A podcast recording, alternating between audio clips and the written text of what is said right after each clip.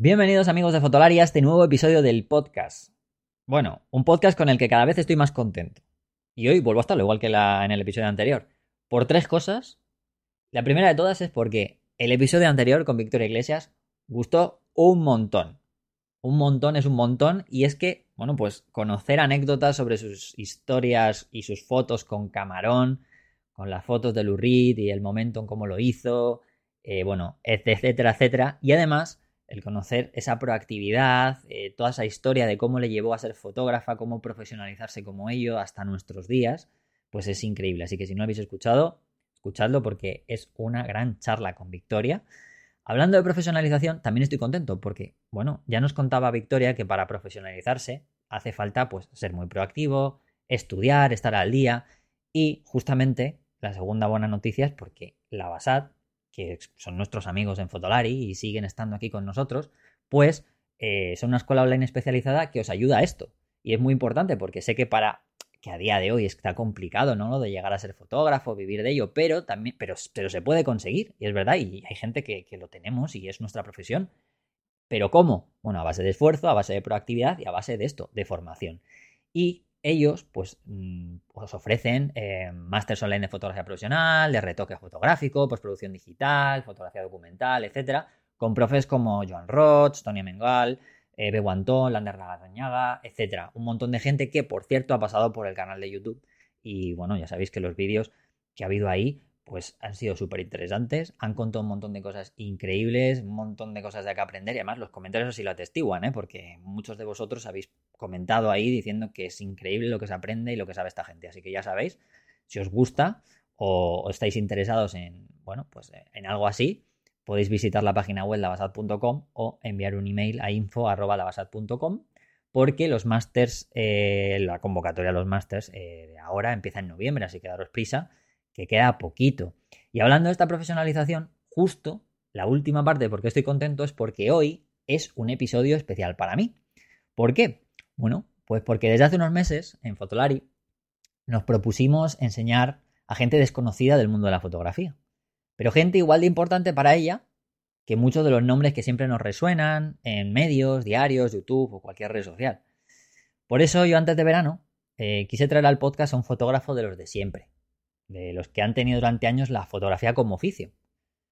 Un fotógrafo de zonas pequeñas, pero que es tan grande para sus clientes, pues como lo puede ser cualquier premio nacional de fotografía, de los que vamos a visitar expos, a grandes ciudades o cosas así, ¿no? Así que hoy vamos a hablar con una persona que me costó encontrar, que es José Escalera, un fotógrafo que lleva en el oficio y en su tienda de fotografía desde comienzos de los años 70. Su padre y su tío comenzaron también en el oficio allá por los años 50 y se establecieron en un pueblo pequeñito al sur de Badajoz, que es Llerena. Es un pueblo de 5.000 habitantes aproximadamente, en el que él ha continuado el oficio de, su padre, hasta hoy en día. Debo, como comentaba, me costó encontrar el perfil, pero lo busqué gracias, o lo encontré más bien gracias a un chivatazo de un amigo periodista, pero por redes sociales, porque buscaba un, digamos, un perfil así. Así que nos puso sobre la pista este amigo periodista y acabamos contactando con él en una llamada de teléfono a su tienda de fotografía porque, eh, bueno, José no usa casi las redes sociales ni nada parecido. Em, de hecho, cuando le mandé un email, el email donde lo había encontrado no era ese y me lo devolvió. Hasta que luego le llamé, me dijo que no era este. Bueno, ya, ya os podéis imaginar historias, ¿no? Pero era lo que quería, era lo que buscaba. Así que, bueno, ha sido fenomenal. ¿Y por qué me ha gustado conseguirlo? Pues porque deciros que él ha conseguido trabajar durante todos estos años como fotógrafo gracias a su buen hacer y al reconocimiento de la gente de su comarca. Hoy vamos a hablar con alguien desconocido para muchos, incluso lo era para mí hasta hace poco, pero inmensamente importante para otros, como la gente que tiene alrededor en su comarca, como el que más dentro de la fotografía. Así que no esperemos más, vamos a hablar con José, que ya veréis que seguro que es algo impresionante. Fotolari Podcast. Fotografía, vídeo y lo que surja.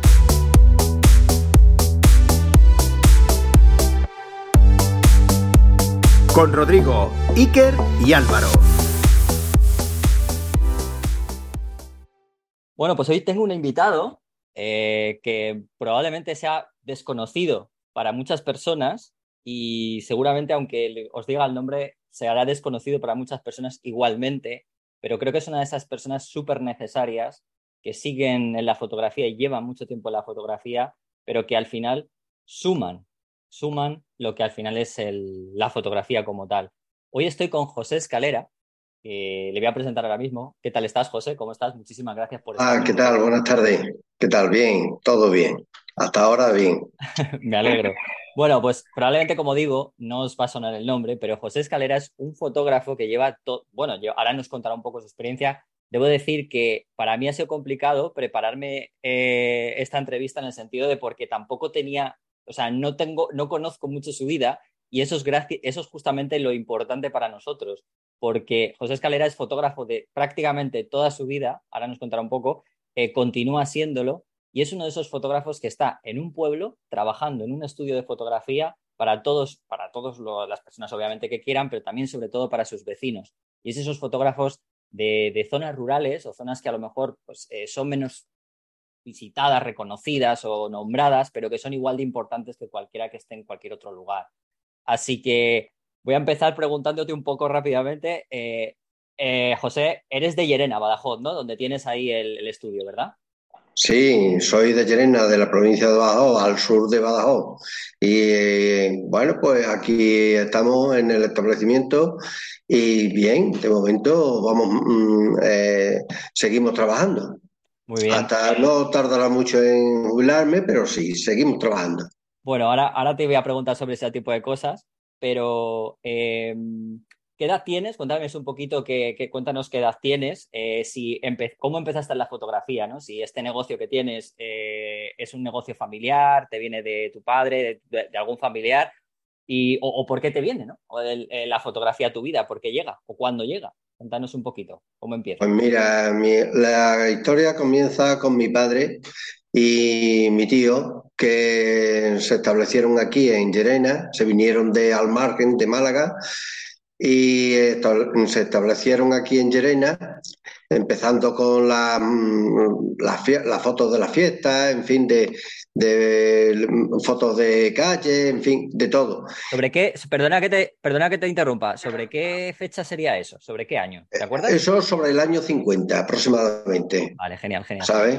Sobre el año 50 que se vinieron de allí. Entonces, al establecerse aquí, pues ya buscaron un establecimiento donde poder atender mejor al público y en donde tener un sitio donde la gente pudiera recoger los trabajos, en fin. Eh, mm, establecerse ya de por sí. Y bueno, trabajaron los dos juntos y tú sabes que las cosas a media son siempre eh, de esa manera. Entonces, pues se separaron los dos mi padre tiró por un sitio, mi tío por otro. Entonces mi padre siguió con el trabajo de fotografía, de, la, de calle, se iba a reuniones de, de fiestas, de trabajo de boda, en fin, comuniones, todo tipo de trabajo que se hacía. Y luego, pues, al morir mi padre, me quedé yo. Eh, ¿sobre, qué, ¿Sobre qué año empezaste tú a trabajar? Pues yo empecé a trabajar en el año 72.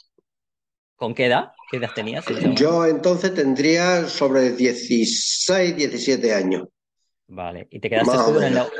¿Empezaste con tu padre antes? Ya empecé yo con mi padre, empecé yo con mi padre. Eh, estaba trabajando con mi padre, pero claro, eh, él era el que llevaba la voz cantante. Murió mi padre, eh, se quedó mi hermana la mayor eh, y la otra hermana más al cargo del negocio y a los dos años lo volví yo a coger ya definitivamente, porque yo entonces no podía estar dado de alta, tenía que estar, tenía que tener 18 años para poder empezar a trabajar, para empezar a cotizar. Y eh, eso hace ya 48 años. De hace 48 años, o llevas 48 años trabajando, por así decirlo. Trabajando, exactamente. Muy bien. Eh, una cosa importante, tú cuando empezaste con tu padre, porque en aquella, yo que yo, bueno, yo obviamente soy más joven, pero, sí que es verdad que yo he tenido a mi abuelo, a mi padre, etcétera, que siempre, además, ellos han tenido un negocio familiar también, eh, y sé que normalmente a mi padre le llegó más por el hecho de trabajar, porque estaba su padre trabajando y la continuación del trabajo, que más por afición o porque le apasionara el negocio. En tu caso, eh, ¿fue porque tu padre digamos, te, te, dijo, vente a trabajar conmigo, que ya sabes que en aquellas épocas era hace falta trabajar, o más porque te gustaba también? Eh, bueno, un poco de las dos cosas. Yo lo que pasa es que eh, de estudio estábamos aquí en un colegio un poco raro y entonces pues no tenía yo mucha afición a al colegio. Entonces, ¿qué pasó? Pues lo que tuvo que pasar. me, me enganché allí al trabajo que ya por inercia pues lógicamente, pues vas estando allí desde los 16 años, pues quieras que no, mm, se te va pegando.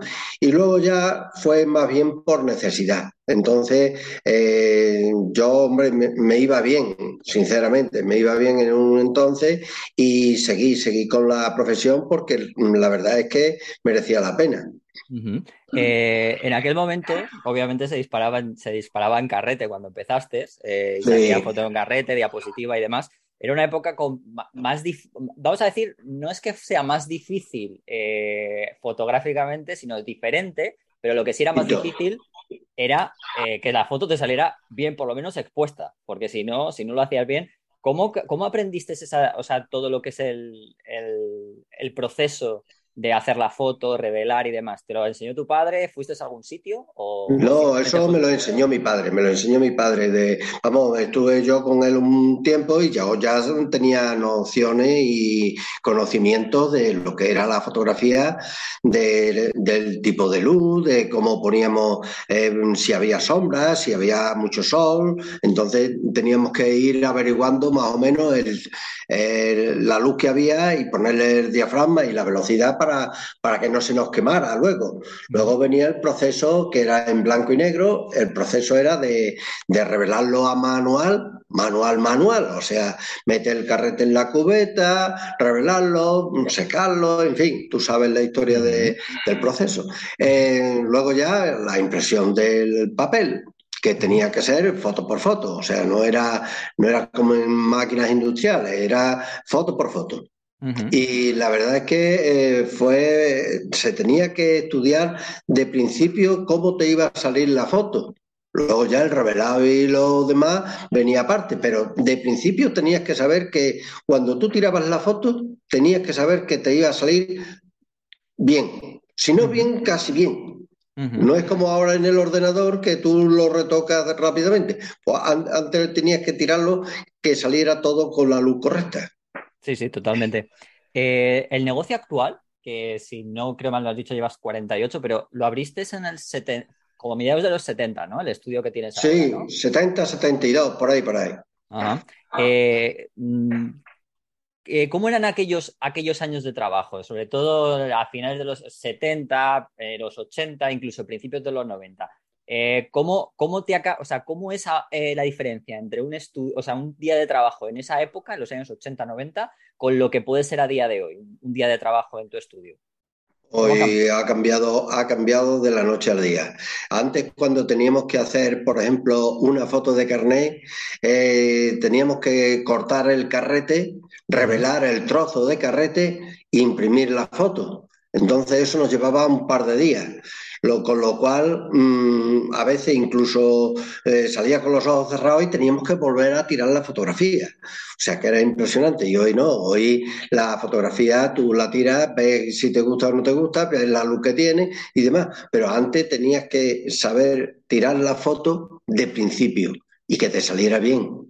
Y el, trabajo era totalmente distinto, porque eh, antes se revelaban carretes, eh, tenías que hacerlo todo casi a mano, no era un proceso, eh, no había industrialización de, proceso químico, ya un, entonces pues tenía que ser todo a mano. Era un pequeño laboratorio con una ampliadora, unos pocos de, de cubeta y los líquidos pertinentes.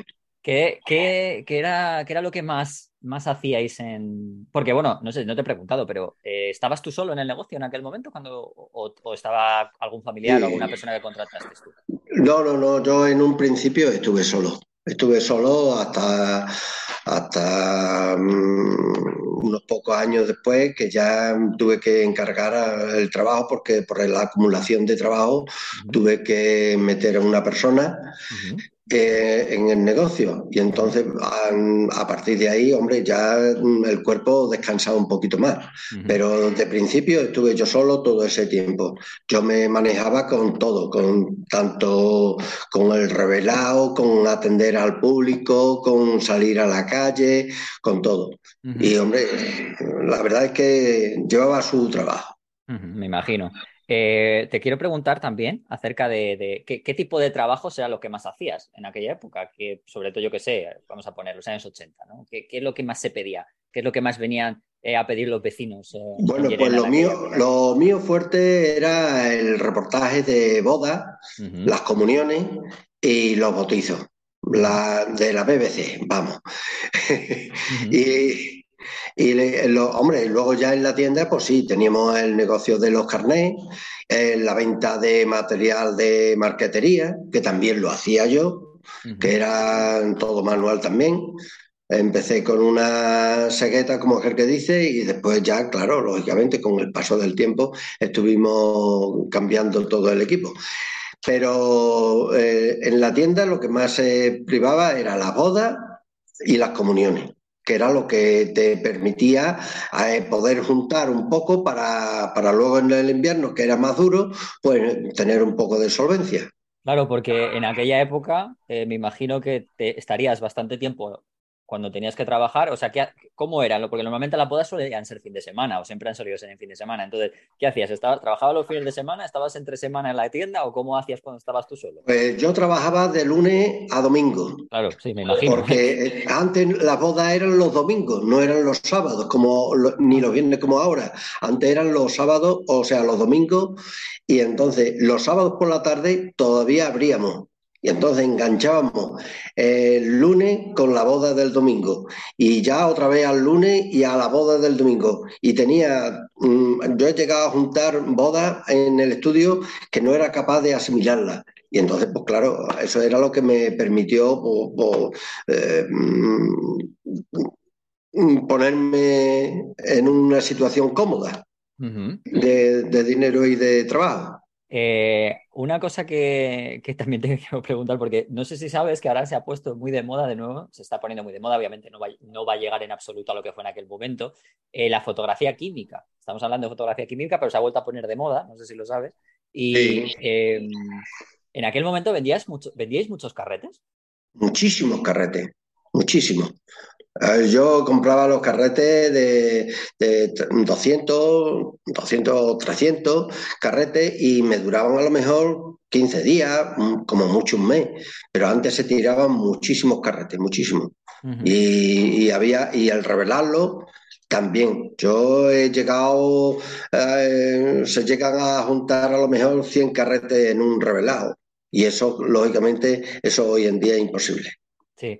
Eh, cuando veías, o sea, me imagino, porque ahora, claro, ahora ves fotos de gente que te viene, aunque sea simplemente para revelar con máquina digital, me imagino, etcétera. Eh, ¿te, has, ¿Te has fijado en las fotos que hacían antes las personas y las fotos que hacen ahora?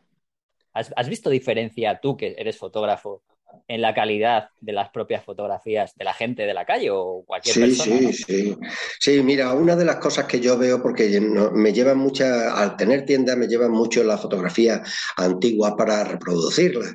Y entonces se ve una gran diferencia con lo que había antes a lo que hay ahora. Antes la fotografía era blanco y negro, eran pequeñitas, eran a lo mejor de un 7 por 10 aproximadamente, entonces eran muy pequeñitas. Y, y claro, lógicamente con la técnicas de antes estaban bastante bien, la técnica de antes porque se revelaba a mano. Entonces, ahora la fotografía tú la tiras y lógicamente tú estás viendo, le puedes regular perfectamente en el móvil los, contrastes, las luces, eh, más claras, más oscuras, recortarlas, en fin, una serie de cosas que un pequeño laboratorio en el móvil. Y antes no, antes la fotografía era un trabajo, mm, ya te digo, totalmente manual.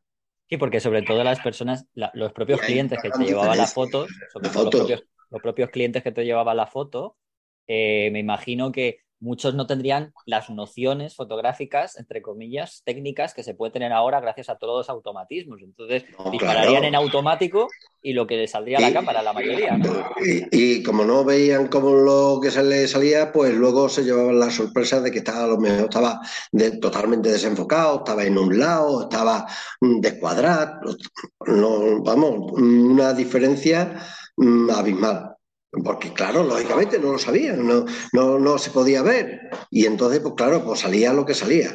Unas veces le salía los dedos delante de la máquina, delante del objetivo de la máquina. Digo, es que, claro, lógicamente. O le ponían a lo mejor eh, en la funda de la cámara, la cogían y la ponían delante, o sea, cosas de esas. Y se veía mucho, la diferencia había muy, muy grande.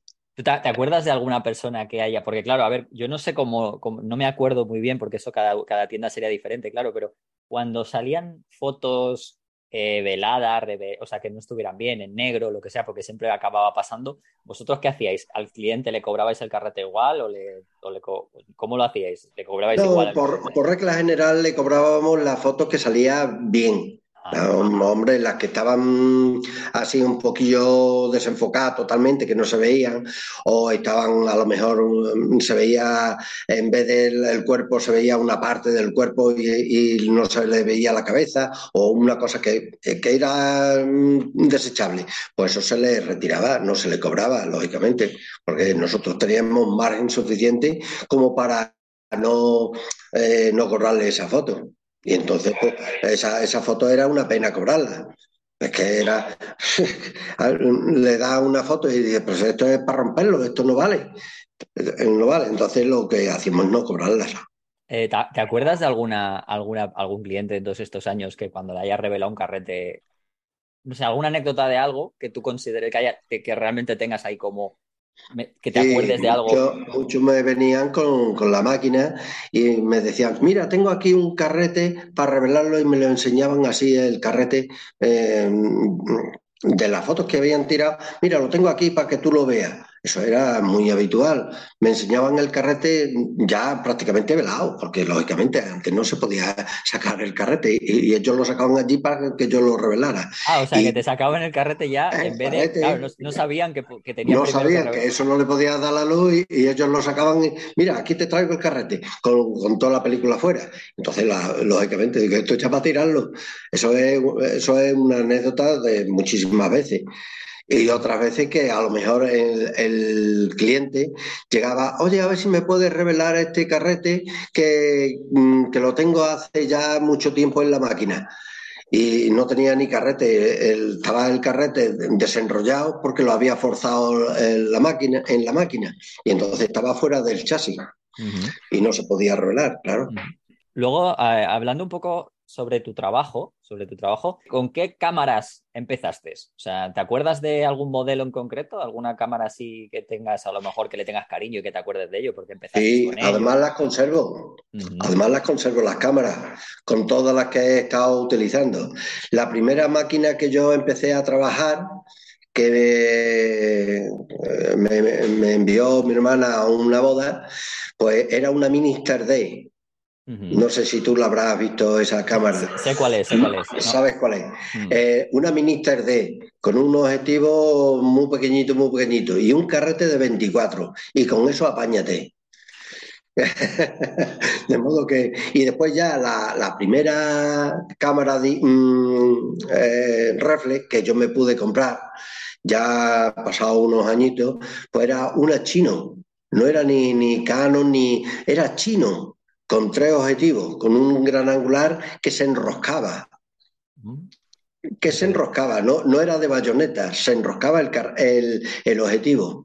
Y cuando tenía que hacer alguna fotografía eh, de, de- de, mm, con el tele o con el objetivo normal de 50 milímetros, pues tenía que desenroscar rápido y, y rápido meterlo, porque muchas veces se me caía al suelo.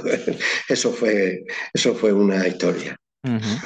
Eh, ¿y la primera digital? Cuando, cuando La primera digital fue en el 2000, 2001. Ujú. 2001. Fue una Fuji, También una bien. Fuji, una Fuji 5. que, que, salió, vamos, recién salida la cámara, la compré, digo, a empezar por lo más novedoso. Pero yo ya tenía conocimiento de antes porque yo ya había utilizado otras cámaras de, otros compañeros y claro, lógicamente al, meterme en ese mundo digital yo no tenía ni idea, vamos, es que me cogió totalmente a otras manos, todavía sigo aprendiendo muchas cosas pero sí me cogió muy a mano de, del sistema digital, un poquito mayor.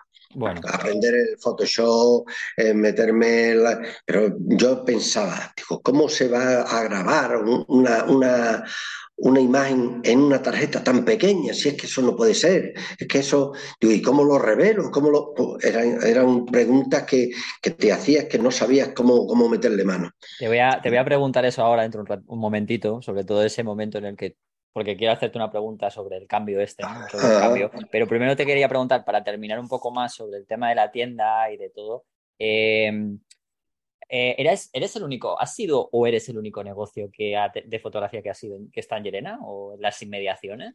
¿O sabes si ha habido alguien, alguno más? Mm, bueno, eh, siempre ha visto, en Llerena siempre ha visto más fotógrafos. Aparte de, de mí, ha visto otros compañeros que eh, por lógica eran mayores que yo y, y entonces han ido jubilando o cambiando de profesión. Entonces, eh, yo siempre he estado con dos, tres, dos compañeros, tres compañeros, dependiendo de uno, uno se van, otros van llegando.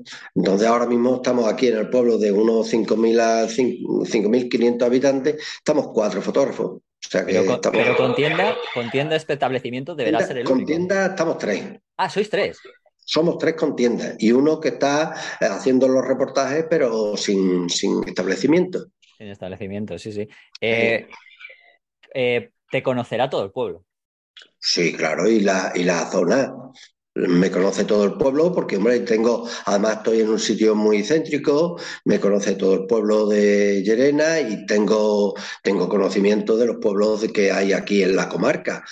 ¿Sabes? Son unos pueblos. Esto es, un, como tú dices, una, una, zona rural, que aquí en los pueblecitos hay 600, 400 habitantes, el más grande tiene 1500, entonces pues me conocen todo el mundo, porque a todo el mundo he ido eh, visitando a los pueblos para las fotos de los carnets cuando se hacían antes, que tenías que ir a, allí a hacerle la foto y al día siguiente tenías que revelarla, con lo cual te quedabas la noche en pero mmm, lo hacía para poderlo entregar porque el equipo, el equipo llegaba al día siguiente y claro, la gente lo que quiere es tener la foto para no tener problemas.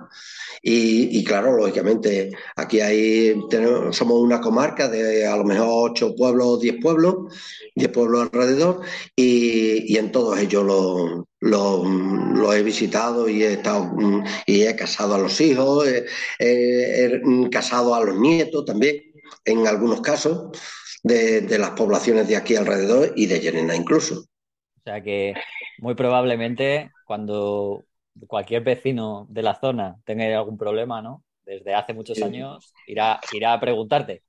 Sí, sí, muchos vienen. Oye, ¿tú te acuerdas del reportaje que me hiciste hace tanto tiempo? Sí. Y no lo tendrás. Sí, lo tengo archivado. Lo tengo, no lo tengo controlado, pero sí, sí lo tengo archivado. Y sí, es verdad, tengo un gran archivo de, de fotografía, porque al ser mi padre fotógrafo, pues desde el año 50 y algo se dejaron de, de tirar los carretes que se solía hacer. ¿Sabes? Y entonces todavía lo, lo sigo conservando. El, desde el año 76, no, perdón, 66, tengo yo archivo. O sea, tendrás archivo de la zona de, no de, solo, o sea, de tu padre de y tuyo, claro. Sí, mayormente de las ceremonias, de, lo, de las fiestas, de lo que había antes, de, mm, de las comuniones de todos los pueblos, de lo que nos encargaban, claro, lógicamente. Eh, bueno, pues eh, uniendo eso, eso, que me estabas comentando hace un ratito sobre la, cámara digital cuando de repente cambia, eh, te quería hacer una pregunta sobre cuándo, cuándo notas tú que empiezas a notar que los servicios que, o sea, el negocio fotográfico en sí empieza a dar un cambio de lo que había antes a lo que hay ahora. ¿En qué momento dices tú, esto ya no es la noche y el día? ¿En qué momento Pues lo notas? eso no hace, no hace mucho, hará unos 10 años aproximadamente. Unos 10 años que yo veía de que la fotografía había dado un cambiazo tan grande, tan grande, que la, mm, bueno, las ventas de, de las carretes y las ventas de las cámaras pues iban disminuyendo. Y entonces pues ya me di cuenta de que esto eh, ha cambiado mm, muchísimo, porque no hay... Ya el que tira la foto ya no va y la revela, ya eh, no se venden cámaras de foto, ¿no? Entonces, todo eso son perjuicios para nosotros, lógicamente. Ahora se revelan cuatro fotos, 10 fotos, 20 fotos, no hay como el carrete que tenía 36 fotos y te costaba un dinero, pero tenías 36 fotos, buenas o malas, pero tenías 36 fotos, ¿sabes? Y las revelaban, que era lo importante. Ahora no se revelan. Que pero aún así eres una persona que veo, que como lo que me has contado, que sí que te has intentado adaptar, porque cuando apareció el digital, eh, empe- empezaste a aprender, ¿no? Has, has seguido aprendiendo, sí, has seguido formando, a pesar de todo Sí, te has tenido que seguir formando, claro. Sí, claro, yo en cuanto empecé el digital, yo tuve que hacer cursos, tuve que estar eh, moviéndome con los compañeros para, adaptarme, porque a mí todavía me quedaba un tiempo para jubilarme, entonces pues me tuve que adaptar y adaptarme me, me costó, me costó bastante, porque era una innovación tan grande que, que yo mm, casi, casi que no lo asimilaba. Y entonces ya cuando fui adaptándome y, y invirtiendo en equipo, invirtiendo en, en material, pues la verdad es que vi- le vi un cambio, mm, un cambio a favor y otro en contra. Era beneficioso para una cosa, pero era en, en contra de otra, porque claro, los beneficios no eran los mismos. Pero bueno, al final eso es adaptarse, ¿no? Siempre cuando hay una, sí, cuando hay un cambio, siempre sale Ahora, una ahora cosa mismo, buena. Ah, claro, siempre hay que irse adaptando. Y a mí me costó mucho, me costó, pero me sigo formando. ¿Dónde, dónde te formabas? ¿Dónde te formabas en aquel Bueno, momento? pues mira, tú sabes que las casas comerciales eh, hay quien da mm, cursos de fotografía o hay mm, que dan a lo mejor eh, un exponente que pone para hacerse, para ver las fotografías que se están haciendo últimamente o cursos entre tres o cuatro compañeros que nosotros hacíamos. Eh, compañeros de aquí al lado, de, un pueblo que se llama Azuaga, otro de Monesterio, otro de Zafra, no sé si te sonarán. Ujú. Sí, sí, Y sí. entonces, pues de esos pueblecitos, pues nos juntábamos cuatro o cinco y traíamos a una persona con unas técnicas más avanzadas que las que teníamos nosotros aquí y nos poníamos, hombre, más al día, nos adaptaba- íbamos adaptando. Pero nos- a mí me costó, a mí particularmente me costó adaptarme. Porque hoy en día será muy fa- es mucho más fácil aprender, ¿no? Oh, totalmente. Eh, nada más que te tienes que meter en, en YouTube, que hay vídeos para, para todo lo que tú quieras. Hoy es facilísimo. Además, hoy concretamente me ha llamado un sobrino mío que se ha comprado una cámara y que se quiere eh, formar y que ha estado viendo vídeos y que ha estado esto y lo otro. Digo, pues cuando tú quieras te vienes para acá y te voy a decir algunas nociones que no se ven muchas veces en YouTube. Eso es la, claro, la experiencia experiencia, de- del que está trabajando de verdad. Exactamente, que es una cosa es el vídeo que te ponen, te ponen para lo que quieren, pero la experiencia de vivir día a día la fotografía son muchas, son muchas. la- ¿Qué, qué servicios ofreces ahora? ¿Ofrecéis ahora? O bueno, ofreces tú haces tú ahora que, que antes no hacías, por ejemplo. ¿Qué es lo que haces ahora que antes no, no, no, no ofrecías? Hombre, pues a- ahora mismo lo, el- lo más significativo es que la fotografía se entrega al momento, eh, en cinco minutos. Antes no se podía hacer. Esa es la gran diferencia. Pero, decir, y, pero tipo de trabajos eh, que tipo de trabajo prácticamente lo mismo. Lo mismo, eh, seguía, seguimos eh, lo mismo que entregaban en el carrete, ahora me, lo- me llevan el archivo o me lo mandan por WhatsApp, o me lo mandan por mm, correo electrónico o por mm, Bluetooth, o- ¿me entiendes? Pero que el sistema es el mismo. Pero tienes una clientela, tienes una clientela fiel de la zona, me imagino, ¿no? Sí, claro, yo tengo una clientela, hombre, bastante buena, de muchos años, que, la verdad que aquí en el pueblo, como realmente nos conocemos todos, aquí vamos a la persona, vamos a, eh, pues mira, pues me cae mejor, me cae peor, tiene, tiene más, más simpatía, tienen menos simpatía. Entonces, pues así se suele tratar. Y el trabajo se sigue haciendo exactamente igual. Sí, porque el trato, eh, hay una cosa que tú has comentado, ¿no? De las redes sociales, ¿no? Que yo me imagino que allí en esas, en las zonas rurales, en donde a lo mejor, pues, sobre todo por el tipo de trabajo de bodas y bautizos y demás, eh, el conocer y el trato con la persona se hace mucho más personal y yo creo que también gente que al final, pues eso, van, van pasando de padres a hijos, acaban teniéndote como alguien más cercano, ¿no? Como casi alguien, no te voy a decir de la familia porque no sería tanto, pero, pero casi, pero, casi, pero casi. Bueno, sí, eh, muchas veces me tratan ya no como como fotógrafo ni como eso, me tratan muchas veces como amigo, como persona muy conocida, porque entro a lo mejor, voy a un pueblecito de por aquí, entro en una casa, hombre, pero si tú me hiciste a mí el reportaje, le, vas a hacer el reportaje ahora a mi hija, que mm, vamos a, mm, estás haciendo lo mismo que antes, que mm, ya con otra técnica, otra cosa distinta, pero exactamente igual que antes, lo mismo, lo mismo.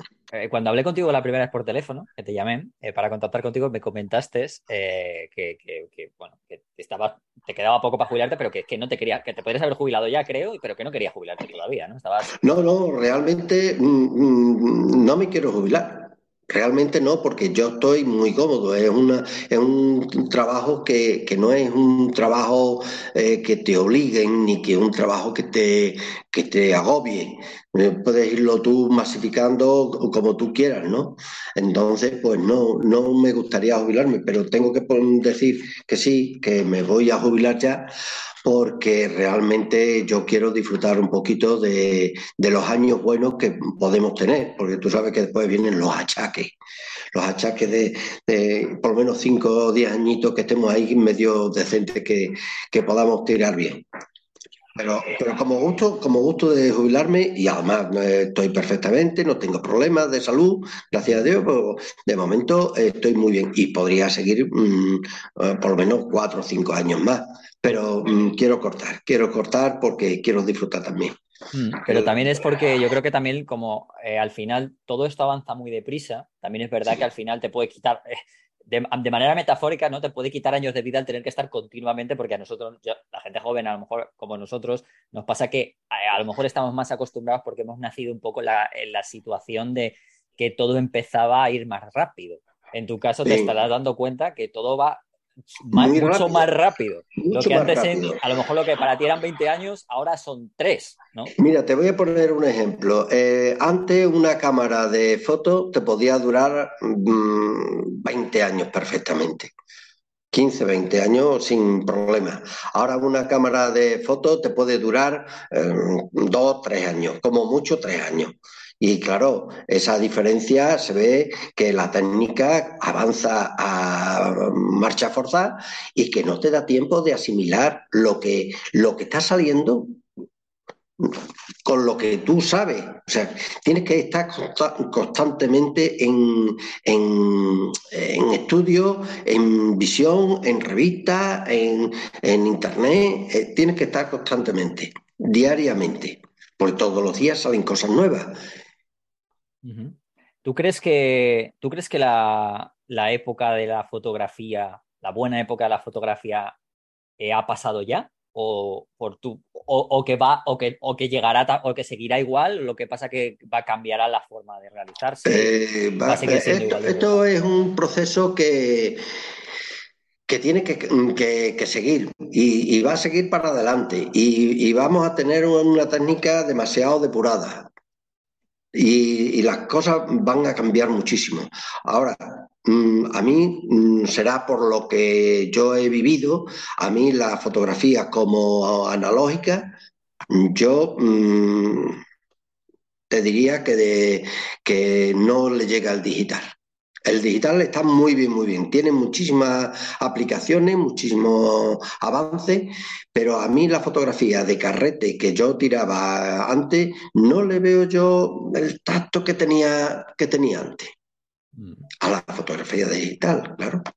¿Cómo ves, ¿cómo ves para, acabar ya con esto? Eh, porque podría hablar contigo muchísimo tiempo, porque es que al final, claro, que, las personas que lleváis tantos años y encima habéis, habéis vivido en, una, en un negocio muy distinto, porque yo comencé la fotografía en, el, final, en el final del químico. Yo aprendí a, fotografiar y empezar en el, en el último momento del químico con, y el principio del digital. Entonces, ha sido muy diferente. Te quiero preguntar, eh, claro, aunque ya me has dado una pequeña, pequeña pildorita, eh, ¿cómo, ves, ¿cómo ves entonces ahora eh, este mundo de las redes sociales, los móviles? ¿Crees que es beneficioso? ¿Crees que la gente que hace que, empieza a hacer fotos ahora, por ejemplo, la gente joven, está más preparada aunque tiene algún déficit? ¿O, cómo lo ves tú todo esto? Hombre, ahora mismo eh, la tecnología se lo da casi, casi que ha hecho. Entonces, ahora mismo es muy fácil meterse en un mundo de, fotografía y mm, le cuesta la inversión, la inversión de la cámara, la inversión del equipo y ya está, pero no tiene proceso. Entonces, eh, es mucho más fácil en, cuanto a lo que nosotros mm, hemos trabajado anteriormente. lógicamente, eh, la, tecnología avanza muchísimo día a día, como ya te he dicho antes. Entonces, eh, llegaremos a un punto en que esto mm, llegue y no desborde porque es que no sabemos hasta dónde puede llegar la, eh, la fotografía. Ya se están haciendo fotografías un poco mm, extraordinarias. Que hay alguien en tu familia, lo sabes tú sí que, que querrá seguir esto o que podrá, en un, a lo mejor en un tiempo no demasiado grande, quiera, quiera dedicarse a esto, aunque no sea con una tienda. Pues mira, como te he comentado antes, tengo un sobrino. Mis hijos no, porque mis hijos ya tienen otro tipo de, tienen carrera y entonces han tirado por otro lado, ¿no? porque lo que no les gusta es la tienda, lo que es el servicio al público. Ellos entienden perfectamente todo lo que es la fotografía. Ellos incluso en algunos momentos me han tenido que echar una mano porque eh, no podía yo acapararlo. Entonces, eh, ellos lo entienden perfectamente. Pero tengo ahora mismo un sobrino, como te he comentado, que sí está empezando a hacer fotografía. No, no a lo mejor no contienda, no que entienda al público, pero sí empieza a hacer fotografías de mm, artística y mm, son muy buenos. Y mi hija hace una fotografía de maravilla, pero claro, no le gusta la tienda coge la cámara, la entiende perfectamente, eh, tira, tira unas fotos maravillosas, pero mm, no, eh, no quiere tienda, no quiere servicio al público, quiere hacer la fotografía que ellos quieren. ¿Tú crees que es más difícil ahora que antes?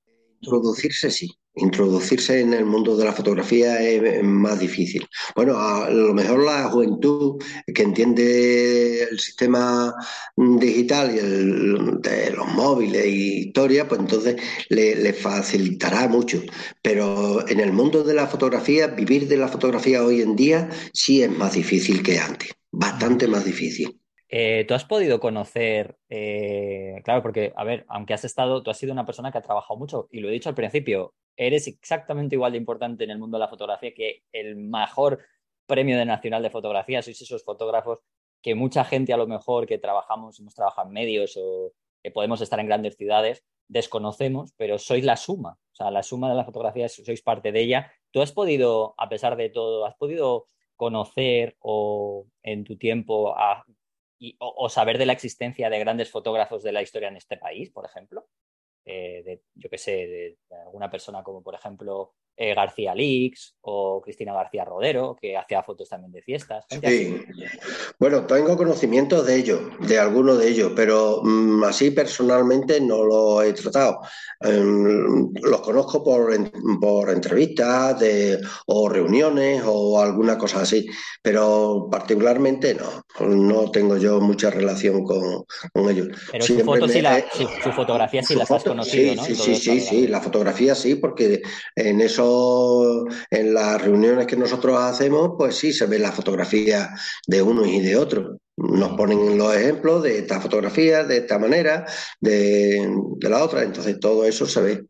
Pero no me acuerdo ahora mismo de ninguno así en concreto de, de España. No te preocupes, no hay ningún problema. Es simplemente porque lo que me interesaba era justamente que la gente que nos esté escuchando, que se dé cuenta que, bueno, al final el, mundo de la fotografía muchas veces eh, es muy pequeño, pero a su vez luego también hay como pequeños reductos en los que creemos siempre que, todo el mundo conoce todo.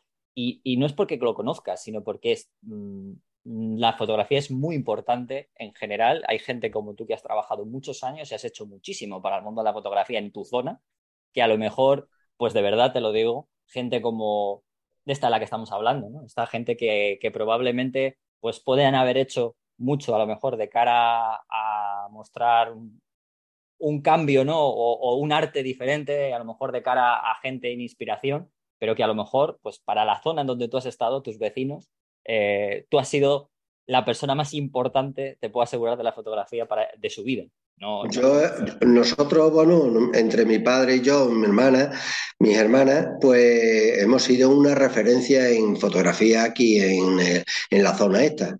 Entonces, pues claro, lo que se hacía aquí, luego ya las exposiciones que se hacían fuera de aquí, en Badajoz o en Mérida, entonces ya eran otro tipo de fotografía porque venían de Madrid o venían de Barcelona, venían a, exponer su fotografía, entonces a muchos les chocaba lo que eran las fotografías eh, artísticas, se podría decir, con las fotografías que nosotros estábamos acostumbrados a hacer de aquí. Claro, totalmente. No, no, no. Es, me parece, a mí me parece perfecto porque yo lo que quería era eso, eh, poner en valor la, el trabajo vuestro, ¿no? De gente que, que habéis estado y estáis, porque todavía estáis en, mm, zonas en las, que, en las que les dais un servicio a ciertas personas, que ese es lo más importante para ellos, sois lo más importante para poder dar ese servicio. Y da igual las altas esferas o las grandes exposiciones o cosas así que pueda haber en Madrid y Barcelona, sino que dais un servicio, porque la fotografía al final tiene muchos mundos y uno de esos es vosotros, y uno de ellos sois vosotros. sí, sí, sí, eso es. Exacto. Pues hoy ha sido, ha sido un tremendo placer conocer tu experiencia, José. Eh, yo de verdad eh, me quedo mucho con todo esto, ¿no? Con esa actitud eh, y el servicio que le has querido dar la cercanía a la gente de allí de la zona, que yo creo que obviamente ha sido, ha sido y seguirás y sigue siendo súper necesario para la gente que tenga sus recuerdos de, de cuando se ha casado, de cuando ha tenido el bautizo del niño y que a su vez quieren y, te, te, siguen contactando porque al final te consideran alguien de la familia, porque al final les has, dado un gran regalo, un gran recuerdo que tienen ahí. Hemos vivido con ellos mucho tiempo y entonces, quieras que no, eh, las vivencias que, que, hemos tenido con ellos, eh, los, los, pesares y eh, a veces incluso hasta entierro, todo eso cuenta a la hora de, de que mm, me hiciste la foto de esto, me hiciste la foto del otro. Entonces, esa unión que hay entre cliente y mm, fotógrafo, pues quieras que no, siempre queda una, cierta amistad, ¿sabes? Que es una, convivencia entre uno y otro.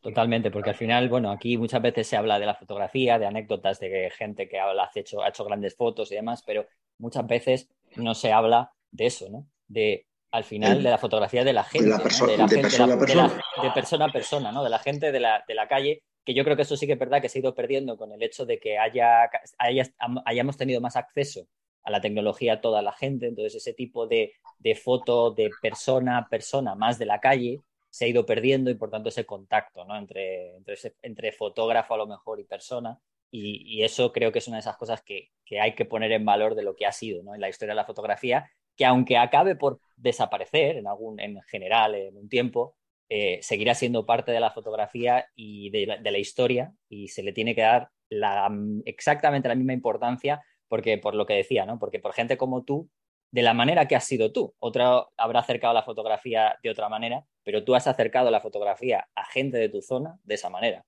Y eso pues es de agradecer ¿no? y, de, y, de, poner en valor, porque la fotografía se acerca a la gente de muchas maneras. Una de ellas es la tuya, tan importante como cualquier otra. Muy bien, muchas gracias. Pues nada, oye, pues muchísimas gracias por estar con nosotros y ha sido de verdad un placer, ¿vale? Muchísimas gracias, de verdad, José. Muchas gracias a vosotros.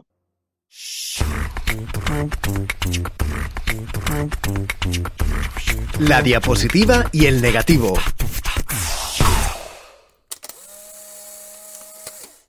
Bueno, pues nada, Iker, tu sección. qué, maravilla, o sea, tú ves un poco la pelota, qué maravilla de entrevista, de idea, de, programa. Mira que, joder, por el podcast, por Fotolari, pasa gente muy interesante, muy potente, algunos súper conocidos, pero a mí este tipo, o sea, esta, esta entrevista que, has hecho, este, lo que contaba, me parece de lo más interesante que he escuchado en, foto en, mucho tiempo, porque es, no, me quiero poner así intenso, joder, pero es historia de la fotografía y es una historia que está desapareciendo y que si no hacemos nada va a desaparecer y no van a quedar muchos, eh, mucha memoria de eso, ¿no? Yo, se compara un poco, yo voy a hablar de cocina ya, venga, hoy empiezo antes. Cuando se habla, no, cuando se habla de, recetarios antiguos, de recetas, de, oye, que estas recetas son de una generación y si esto no queda eh, plasmado en, alguna, en algún sitio, es cuestión de tiempo que se acabe olvidando. Entonces, esas tiendas de fotografía que, que, son de nuestra generación, que hemos crecido con ellas en ciudades, en pueblos que conocemos y demás, eh, dentro de 20, 30 años, mm, yo no sé si van a existir, ojalá sí, pero mm, no sé si va a quedar eso, eh, memoria. Entonces me parece muy, muy, muy interesante. Sí. Además, le, decía al final lo de que, mm, que para mí eh, uno de los motivos por el que quería hacer la entrevista a una persona así, que probablemente es lo que decía, no es conocida como nombre. Claro, sí, sí, sí. Pero, pero que al final él es historia de la fotografía para sus vecinos. Porque sus vecinos no, eh, no conocen o, mucha gente no sabe ni lo que cuando hablamos de Cristina García Rodero, lo que decía, ¿no? Grandes fotógrafos, para ellos esa persona no es nadie en la fotografía, pero para, para los, sus vecinos y gente alrededor, él es la persona que lleva los recuerdos de la familia y de la historia de la familia. Es eso, es el fotógrafo, lo que decía, ¿no? que ha casado a, no sé cuánta gente, que es el fotógrafo del pueblo, que es que reivindica un poco o nos recuerda que la fotografía, más allá de la parte más artística, del famoseo, de tal, es un oficio, es una profesión. Y en mm. los pueblos, pues había un carpintero, un zapatero, un frutero, el, carnicero, el no sé qué, y, y, y el fotógrafo, o en algunos casos la fotógrafa, la minoría en muchos, durante muchos años, pero, pero es eso, es un oficio, me parece muy interesante. Yo no sé, creo que lo he contado alguna vez, pero uno de estos proyectos de, que tenemos en Fotolari a veces que siempre decimos, si tenemos tiempo y, recursos y dinero, lo haremos, es una especie de serie documental, eh, yo seguro que ya lo he contado, es como una bola cebolleta que se repite, dedicado a estos, eh, a este oficio de fotógrafo, a este oficio, a este tipo de tiendas que, están, que están desapareciendo. A mí me encantaría poder hacerlo y no, no, sé si seremos capaces, porque somos lo que somos y llegamos donde llegamos, pero al escuchar esto mm, he reforzado eh, esta idea de que, oye, hace falta, hace falta contar estas cosas, hace falta que, esta gente, que estas personas, que estos fotógrafos, fotógrafas nos cuenten sus historias, sus vivencias, cómo ha cambiado todo. O sea que, mm, o sea que no sé, me parece muy guay, muy guay. Muy interesante, la verdad, lo que, lo que ha contado el hombre, la verdad. Muy, muy, muy bien. Bueno, pues... Y ahora volvamos con el odio, ¿no? Ya, ya está, bueno, este bonito. Yo no, yo no, sé con qué quieres hablar, empezar, si con el odio. No, no, mira, voy a hacer una sección así como muy, muy, muy de manual, eh, tirando de, noticias que es que yo esta, semana lo tengo muy claro de cuáles son la, la, buena noticia y, la mala noticia. Voy a empezar con la. Voy a empezar con la mala, para que esto, para, para mantener un poco ahí el estilo Fotolari. Eh, más que una mala es que a mí me parece una historia de, terror y la hemos contado en, en Fotolari y hemos hablado con, su protagonista, con la fotógrafa Lourdes Basoli, em, que le ha pasado algo que cuando lo lees dices, joder, qué putada, pero luego piensas, joder, es que, es que esto nos podía pasar a todos, bueno, a todos, no sé si a, los que trabajen con carretes, con película, en mi caso, a ver, sería difícil que me perdiera unos carretes, pero bueno, que dice unos carretes, dice unas copias, dice algo. Bueno, la, historia está contada en Fotolari. Eh, Lourdes es, fotógrafa, eh, trabaja en un espacio compartido, dejó unos carretes que tenían que ir a un. Unos, carretes, unos cuantos, 16 rollos de película eh, que tenían que ir a, un laboratorio a revelarse. lo típico, es que yo, yo es que lo hago tantas veces esto. Por suerte no he perdido nada y mm, en Fotolari, que a veces con estas cosas de logística somos un poco desastre, que no haya acabado alguna Canon en, el despacho de Sony, alguna Sony en Nikon o algo destruido es casi un milagro, pero Lourdes tuvo la mala suerte que ese día tenían que pasar a recoger una recogida de Amazon, una devolución, y bueno, pues eh, por error el repartidor de Amazon se llevó su paquete en vez de que tenía que llevarse y ahí se pierde la pista. Es que es como una. Da, para guion de una peli de terror. Eh, se pierde la pista, se supone que ese paquete, eh, ella pues lleva dos, creo que ya tres semanas eh, preguntando por ese paquete, que llegó al almacén central de, Amazon en Madrid. Y ahí se pierde. Y la, y la verdad es que pinta muy mal. Pinta muy mal porque, según explicaron a Lourdes y según hemos leído por ahí, y según es más o menos conocido, igual no es tan conocido, pero debería ser conocido, eh, Amazon tiene una, política bastante mm, destructiva con los envíos. Eh, gente que, ha trabajado en Amazon, cuando contamos esta historia, nos, contactó y nos dijo, mm, pinta muy mal, porque si una devolución no coincide algo con lo que tiene que coincidir, directamente se descarta y se destruye. Lo cual es la hostia, si lo piensas bien. Mm. es decir, no porque le, e igual posiblemente le hayan destruido estos 16 rollos con todo el trabajo que eso supone, sino por esa, o sea, con todo e, este discurso mm, de sostenibilidad medioambiental que tenemos y demás, pensar que hay un gigante que no, son de ley, que cada día o cada semana destruye tres eh, trailers, tres contenedores llenos solo en Madrid de producto que se vuelve y que no coincide. O sea, que automáticamente, por, porque supongo que es más barato destruirlo que almacenarlo, que redistribuirlo, que repararlo, pero me, me pareció y eso es algo que yo ya había leído, ¿eh? cuando lo leí me indigné. Eh, luego al ver esto fue en plan, madre mía, ¿cómo es esto? Y claro, pues a Lourdes ha tenido mala suerte que, le ha tocado a ella. Y oye, ojalá sea esto como una película de estas de sobremesa navideña y aparezcan los carretes y toda esa felicidad. Pero la verdad, eh, en el momento que estamos grabando este capítulo, que igual la historia evoluciona, pero la verdad es que pinta, pinta muy mal. Y, yo eso cuando, cuando le preguntaba a Lourdes y tal, decía, claro, es que no, es que aparte esa es que no puedes hacer nada. Es decir, eso tiene unos procesos y, ya está, y te jodes. Pues hay un error humano, te jodes y, no creo que pueda. Legalmente, claro, yo tampoco sé si legalmente se puede hacer algo. No sé si tú puedes pedir, oye, que esto ha sido un error, porque bueno, pues también no dejes el paquete. Bueno, ¿por qué no vas a dejar el paquete? Si tú siempre dejas un paquete para que lo recojan y para que se lo lleven al laboratorio, ¿por qué no vas a dejar un paquete, no? Entonces, no sé, me, me, parece una, historia de terror, una historia que nos debería hacer pensar en esta forma de. No voy a soltar el discursito, consumismo, tal cual, porque nosotros, antes que digan, nosotros tenemos enlaces con los libros de Amazon, o sea, me refiero que somos parte, somos parte del mal en ese sentido. Y, pero bueno, no sé, pensemos, pensemos todos un poco de coño, ¿cómo es posible que esto esté normalizado y que ya no que te destruyan los carretes, sino que, nos estén destruyendo muchas otras cosas? Iba, te iba a decir, a ver si hay final imagínate un final feliz, rollo Vivian Meyer o los Modlin. Nunca se sabe. Oye, al final. ahí te has ido ya de, película de, de Alternatesa. Ya esta, tu película ya se estrenaría en, gran pantalla, ¿no? Hombre, pero porque, pero vamos a ver, es que ya si acabas con lo malo, pues si vas a empezar con lo bueno, pues tengo que rematar un poco para conectar. Pero, es, una, es, una, forma de decir, yo qué sé por hablar, ¿no? Y por decir alguna cosa que ha habido en la historia de la fotografía. Me parece un, o sea, me parece un guion, ¿eh? De, de peli así, de con esa vueltita que has dado tuyo, te la compro y. ojalá, ojalá, porque, porque bueno, dentro de lo, dentro de lo que no fuera que lo encontrara directamente a ella, lo segundo mejor podría llegar a ser eso, ya. O sea, es lo único. Y luego me, ha sorprendido también porque yo cuando leímos la, ella empezó a moverlo en redes y tal, cuando vimos la historia, eh, escribimos eh, al contacto que tenemos nosotros de una agencia de, comunicación que lleva Amazon, que lleva una de las divisiones de Amazon, la de, hardware, la que lleva los, eh, eh, los, tablets y estas cosas, y no nos han respondido. Que digo, joder, o sea, tanto puñetera nota de prensa que enviáis, una cosa que os pregunto, que sería tan sencillo, oye, pues mira, no. Y otra de las cosas que me ha sorprendido es esa incapacidad no ya de los medios de comunicación, que los medios de comunicación supongo que para otro tema te contestan, sino de los usuarios, de que te contesten. O sea, de acceder, de poder. Eh, es que decías que es que no hay un teléfono, es decir, no, ella no, eh, puede llamar al almacén. No puede, y bueno, y ya, y supongo que si te presentas allí, en plan, hora que vengo a buscar unos carretes. Vas a la cárcel, directamente en plan. El descojono es máximo, ¿no? Pero es como. Hostia, eso de, oye, pero, pero vamos a ver, o sea, si el paquete estará por ahí tal, no, ¿por qué no?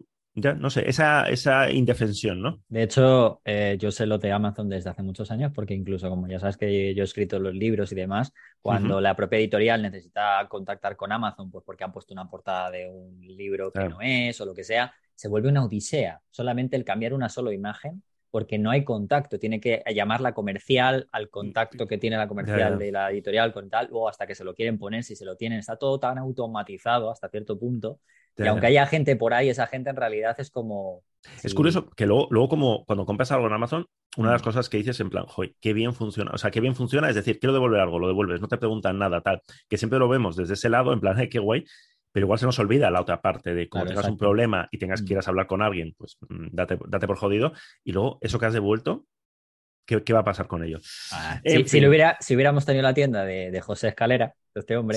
Exactamente, mira. Sí, sí, Pues, y de ahí saltamos a la, a la buena noticia o a la potencial buena noticia, que seguro que también es muy polémica y que la hemos publicado esta misma semana. Se salió creo que fue el viernes pasado, el jueves pasado, la propuesta eh, de, de, Íñigo Rejón, de diputado de, Más País, para eh, pedir que, Instagram indique de alguna manera qué fotos han sido editadas, no en el sentido de que le cambiéis el cielo a una foto, pongáis ocho lunas o, hagáis eh, cielos estrellados que son mentiras, sino pensando sobre todo en fotografía de retrato, pensando sobre todo en la gente más joven y pensando en los efectos que la reproducción de los cánones de belleza habituales tiene pues en adolescentes, sobre todo en mujeres, porque por, cifras eh, afecta mucho más eh, con desórdenes eh, alimenticios, con bulimias, anorexias y demás es un tema complejo, es un tema complejo que yo supongo que ideológicamente y políticamente ya han salido unos cuantos señores diciendo, ah, ya están prohibiéndonos Instagram y todas estas mierdas,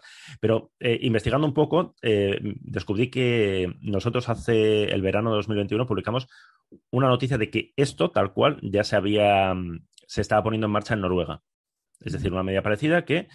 Y es algo que en realidad llevamos escuchando con las revistas un montón de Bastante tiempo. sí, es cierto. De vez en cuando alguna revista de moda, Vogue, de turno y tal, saca en plan, Esta, este número es sin retoque, ¿no? Entonces, como presumiendo, porque sabéis eh, que en el mundo de la moda se han hecho y se siguen haciendo auténticas barbaridades con el retoque de, los modelos. Y, no como algo puntual. Eh, esto creo que lo hemos contado alguna vez, sino como algo, eh, pues eso, que, se hace siempre. Es decir, llega entre la foto de la modelo, suavizar piel, eh, reducir muslos, estirar piernas. Es decir, es algo que siempre y en un porcentaje altísimo se ha hecho. Ahora vamos hacia imágenes un poco más, un poco más naturales, donde se seguirá haciendo cierto, cierto retoque pero eh, escribiendo esta noticia me di cuenta de lo normalizado que está. Es decir, eh, en los móviles eh, y en algunas cámaras compactas cuando existían, tenían el modo belleza.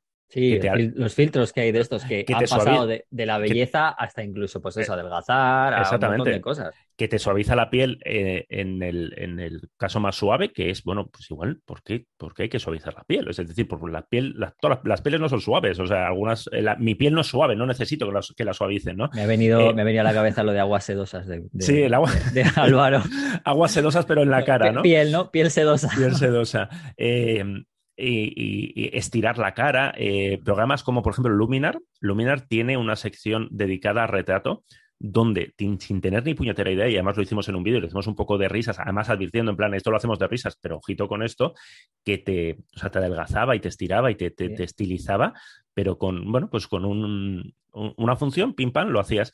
Entonces, es una propuesta interesante. A mí me parece, eso sí que es una propuesta eh, de aplicación compleja, ¿no? Porque a ver, la tecnología, decía Rejón que, eh, que, Instagram tiene la tecnología y está, estuvo muy bien ahí, decía, si es capaz de detectar un pezón y si ve un pezón, censura la foto, seguro que es capaz de detectar este tipo de, este tipo de retoques, hablando siempre eh, de, marcas, de influencers, es decir, a, nuestras cuentas que las ven cuatro personas, pues digamos que estas medidas no le, no le afectaría, pero a una marca que hace esto, a la influencer, influencers de turno y demás, sí que al final son los que más efecto tienen.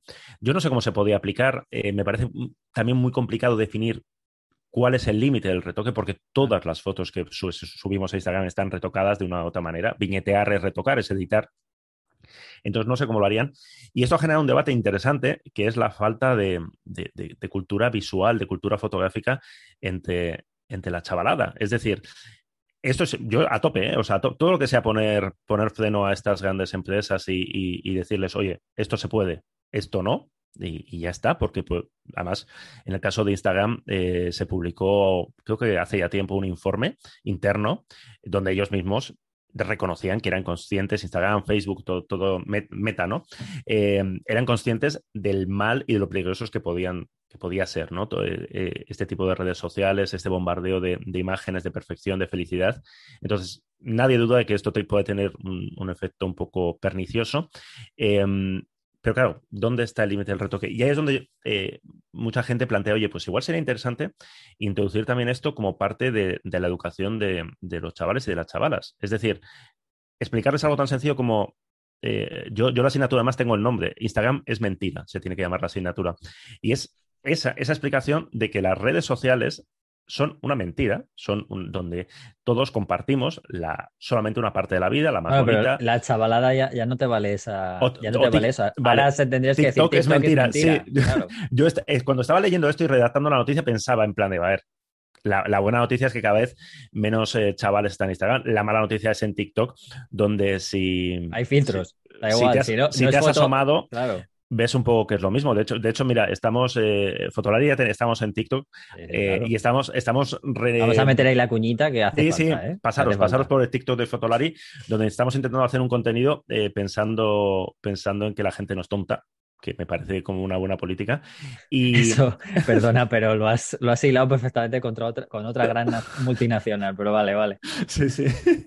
ya sabéis que en Fotolari tenemos esa, esa, esa, esa manía tan, tan, tan absurda y tan poco de moda, que es tratar a, a- a la gente que nos lee como si no fuera imbécil, ¿no? Que, que en otros medios lo hacen, pero bueno, nosotros intentamos no, no hacerlo. Pero eh, es que hablando de esto de TikTok y no me enrollo más, eh, yo no, no, no era consumidor de TikTok porque además todos me habían dicho que era como de hogaína mala, que si entras no sales. Y para relanzar un poco el, perfil de Fotolari, eh, pues entré em, todo virginal ahí, es decir, no había un algoritmo que ya sabía que me tenía que enseñar unas cosas sí, otras no. Bueno, pues el primer día que entré fue un desfile de tetas y culos. Pero además, o sea, totalmente Debe ser, lo, debe ser lo primero, o sea, es Ya, ya, como, por- esto no, gusta pero- seguro, ¿no? O sea, Pero claro, es que es curioso seguro. porque siempre se echa la culpa al algoritmo que dice, no, no, el algoritmo te enseña lo que tú buscas. Y es verdad que el algoritmo le enseñas un poco y ahora ya me enseña mierdas de fotografía, de tal, de cual, de comida, comida y fotografía, ¿no? Pero de entrada, lo primero que te ponen los morros son tetas y culos. Te Entonces, convierte, si no tienes cierta capacidad de buscar algo, te conviertes en un depravado, vamos. Ah, bueno, sí, sí, claro, porque empiezas ahí a pasar, a pasar, a pasar, a pasar y te, pues, pas- ha pasado media hora en plan de ¿qué has hecho con tu vida? Pues no, he estado, he estado viendo tangas, tangas, culos y, y- y muchachos y muchachas bailando. Bueno, entonces, eh, que sí, que, que esta medida habría que aplicarla a, a- a TikTok, a cualquier red social a, a la que venga, ¿no? A Be Real también, ¿no? Y a todas estas redes sociales. Pero que, que eso, que es importante la, la cultura visual, eh, explicar a la chavalada que lo que vemos, que las fotos, eh, que las fotos no son objetivas, es decir, esas cosas que si estamos en el mundo fotográfico más o menos las asumimos, la mayoría, de hay un retoque, hay una foto te está contando una parte de la realidad, pero incluso sin el retoque a posteriori, cómo encuadras una imagen ya es un acto de decisión, ya es un acto subjetivo, ¿no? Eh, eh, Yo creo tengo la esperanza de que este tipo de cosas, es muy difícil luchar contra el bombardeo de la perfección y de la felicidad, pero este tipo de cosas, este tipo de herramientas a, a los jóvenes y a los no tan jóvenes pueden ser interesantes más allá de, de una, de una regulación o legislación que me parece complicada, pero que, que a tope con ello. No, Y yo creo esto- que hay que hay que dar una formación sobre esto porque, porque al final, igual que se da, pues desde en la FP, pues se da temas de relaciones laborales, etcétera. Al final, esto no deja de ser una cosa del día a día que usa todo el mundo y al final también la, la vas a acabar para, usando para trabajar porque ya todo el mundo dedicándose a lo que se dedique ya también lo usa para trabajar. Con lo Claro, cual claro. creo que ahí ya no solamente está el punto ese de decir, no, es que solo afecta a unos chavales que están un poco más de la cabeza por decir algo que les puede influir. No, es que puede ser para todo. Creo que Sí, es sí, útil sí. para todo y creo que es una cosa Claro. que ya es, es, es al final un una forma de comunicación, igual que haces los análisis de textos o matemáticas para Sí, ir sí, al- tal es cual. que lo tienes ahí, o sea, en el día a Tal día. cual. Así que bueno, es un, veremos cómo evoluciona, pero de momento que esto llegue al, al Congreso y que durante unos días se, se haya hablado de, de este tema, a mí me, me parece como me parece una, una buena noticia. Pues muy bien, Níker, pues muy bien. Pues Ahí, nada, ahí, ahí queda tu, a tope, a tope con esto, ahí queda tu parte, tu parte positiva, que, que está bien que, que se hable de ello. Y nada, oye, que, que le- os recuerdo a todos los que estáis escuchando esto que sigáis suscribiéndoos al podcast, ¿vale? Que para que escuchéis eh, entrevistas y bueno, y a Iker. Iba a decir cosas tan interesantes como las entrevistas y a Y Iker. ahí que- Y a Iker. No, me encanta el resumen. eh, pero no, pero que para que para que en cuanto salga, pues lo, lo lo sepáis. Aún así, también sabéis que tenemos el podcast en el, en la página web de Fotolari siempre, para en el post, el, en un post, por si acaso, pues eso, no, o sea, no lo habéis escuchado, lo que sea, pero sí es bueno que os suscribáis porque gracias a ellos vais a enterar en cuanto se sube, porque siempre hay un pequeño retardo, Claro. ponemos de, de un día o dos días Sí, sí, sí, sí. para eso y, y lo podéis escuchar. Y nada, Iker, que Y Eh, suscribir- suscribiros a TikTok de. Pero a ver, sí, tiene- ya- ya lo- en- entrar en TikTok, pero solo al de Fotolari. A las redes todas de Fotolari, decir- ya sabéis, desde YouTube, eh, Twitter, Todo, Instagram, todo. todo. O sea, hay Be que suscribirse a todo. Incluso, incluso las que no estamos, En- te, te están lo pendientes haces. por si estamos. Exacto. Correcto. sí. Cada semana estás ahí poniendo, a ver, buscando. Eh, y nada, que nos vemos. Nos vemos en un par de Iker, 15 semanitas. días, ¿vale? Muy bien, un abrazo. Chao. Por eso aquí tengo yo esta fiesta, fantástica, fantástica esta fiesta. Qué fantástica, fantástica esta fiesta. Esta fiesta con amigos y sin ti. Fotolari Podcast. Fotografía, vídeo y lo que surja. Con Rodrigo, Iker y Álvaro. En esta noche me siento contenta. En esta noche, en esta noche. Ha parecido lo que yo esperaba.